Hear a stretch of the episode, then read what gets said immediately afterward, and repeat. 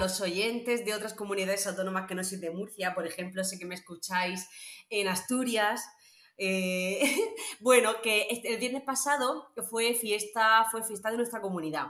Fue la fiesta de la región de Murcia. Entonces, pues bueno, como todos los festivos, merecemos descansar y, y no hubo cole y pasamos un día en familia y entonces por eso no grabé podcast la semana pasada. Pero nada, ya volvemos otra vez a tope. Es verdad que ya voy avisando de que descansaremos en verano, todo el mundo merece descansar, como ya hemos dicho, y desconectar un poco, pero luego seguiremos dándole caña como siempre. Así que, bueno, el podcast de hoy lo vamos a dedicar, vamos a hablar de la definición de salud, de cómo ha ido evolucionando esa definición a lo largo de los años. Y hablaremos de los determinantes de la salud. ¿Qué determinantes o qué cosas determinan cómo va a ser la salud de una población? Así que, bueno, soy Ana Conesa y empezamos. La primera definición que le dio la OMS a la salud fue salud, ausencia de enfermedad.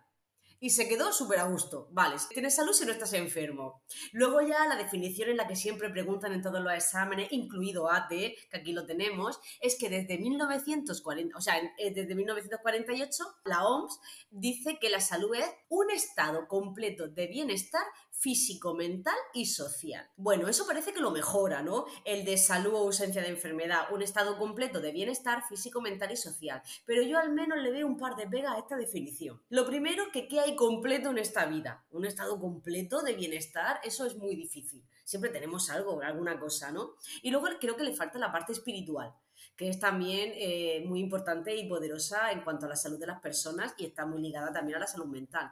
O sea que se le quedó la definición un poco ahí, pero bueno, del 48, pues bueno, ahí iba.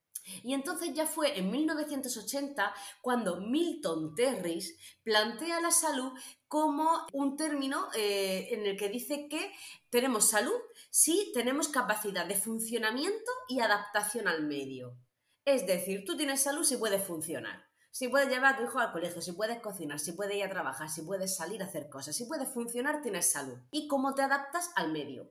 Ha venido la pandemia, ha venido todo, hay gente que ha empeorado su salud con la pandemia, pues, incluso su salud mental, porque empezó a tener miedo. A ver, eh, Milton se refiere a eso, un poco al funcionamiento físico y mental, ¿no? Y también la adaptación, de cómo te adaptas a los cambios que hay en el medio ambiente. Entonces, después de esto, la OMS parece que le da cosa y dice, venga, vale, y en la estrategia de salud para todos en el año 2000 matiza esa definición de 1948 y también propone con otras palabras, pero viene a ser lo mismo, de Milton Terris, se copia, y dice que tienes, tienes salud si puedes trabajar productivamente y participar activamente en la vida social de la comunidad donde vives. Qué bueno, que viene a ser lo mismo. Tienes salud si puedes trabajar. Si puedes funcionar, si puedes trabajar, si puedes participar en la vida social, tienes salud y ahí engloba todo. Salud mental, salud física, salud social, etcétera, etcétera.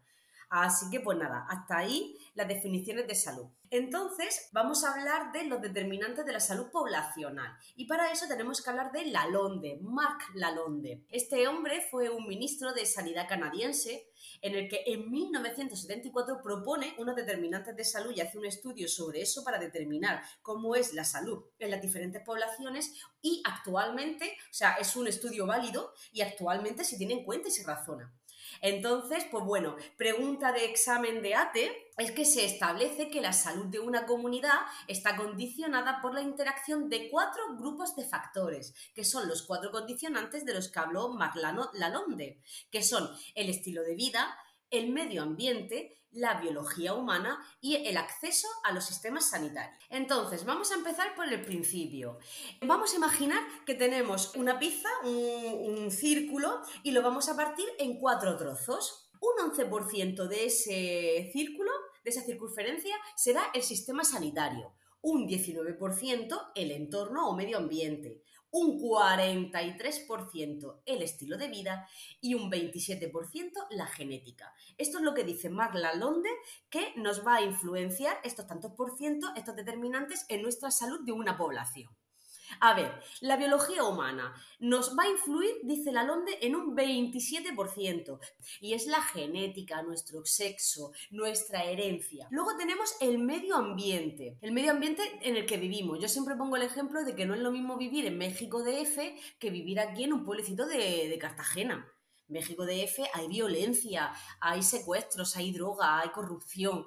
Eh, el medio ambiente es distinto.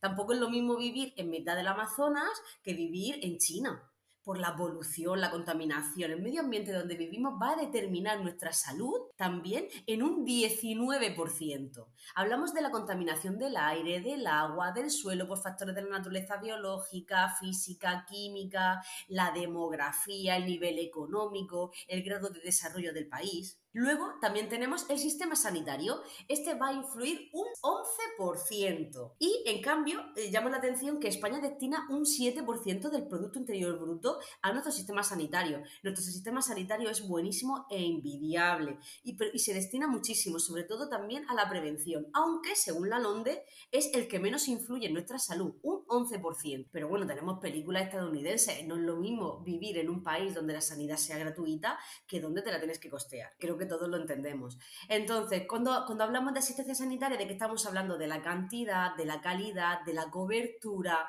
del acceso, de la gratuidad, etcétera. Y por último, tenemos el estilo de vida. El estilo de vida nos influye, según la LONDE, en un 43% en nuestra salud y por suerte, es lo que más nos influye, por suerte lo que podemos modificar y está en nuestra mano.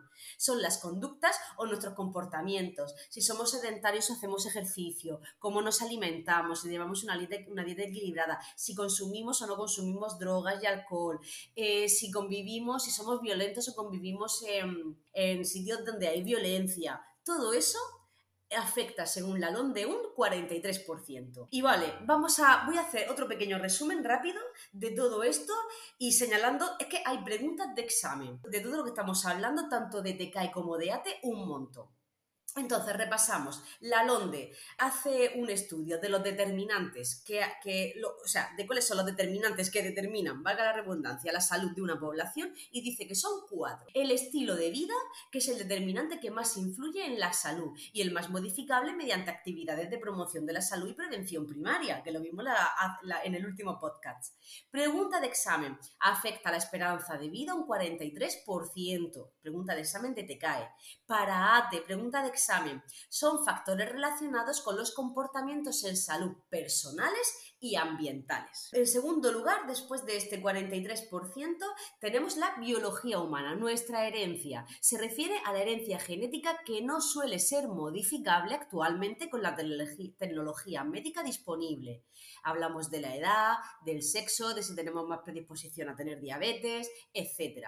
Pregunta de examen de TCAE, no puedes, no suele ser modificable y afecta a la esperanza de vida un 27%. La siguiente en porcentaje es el medio ambiente donde vivimos. La contaminación del aire, del agua, del suelo, el medio ambiente psicosocial, sociocultural, afecta, pregunta de examen, al 19%, o sea, afecta, perdón, en un 19% a la esperanza de vida. Aquí influyen la, la, biología, las bacterias, virus, hongos con los que vivimos, la física, las radiaciones, humos, desechos, contaminación, la química, hidrocarburos, eh, plomo, plaguicidas, como tenemos el mar, y de manera psicosocial y sociocultural, dependencia, violencias, estrés, competitividad, etc. Y por último, el, cuarto determinante que afecta a un 11% en nuestra esperanza de vida es el sistema sanitario.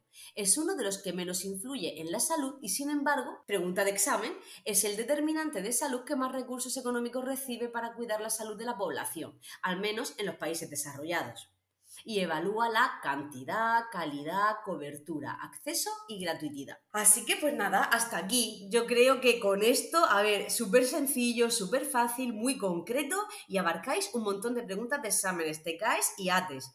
Así que le damos un repasito y la semana que viene continuamos con más podcasts. Espero que os haya gustado y hasta la próxima.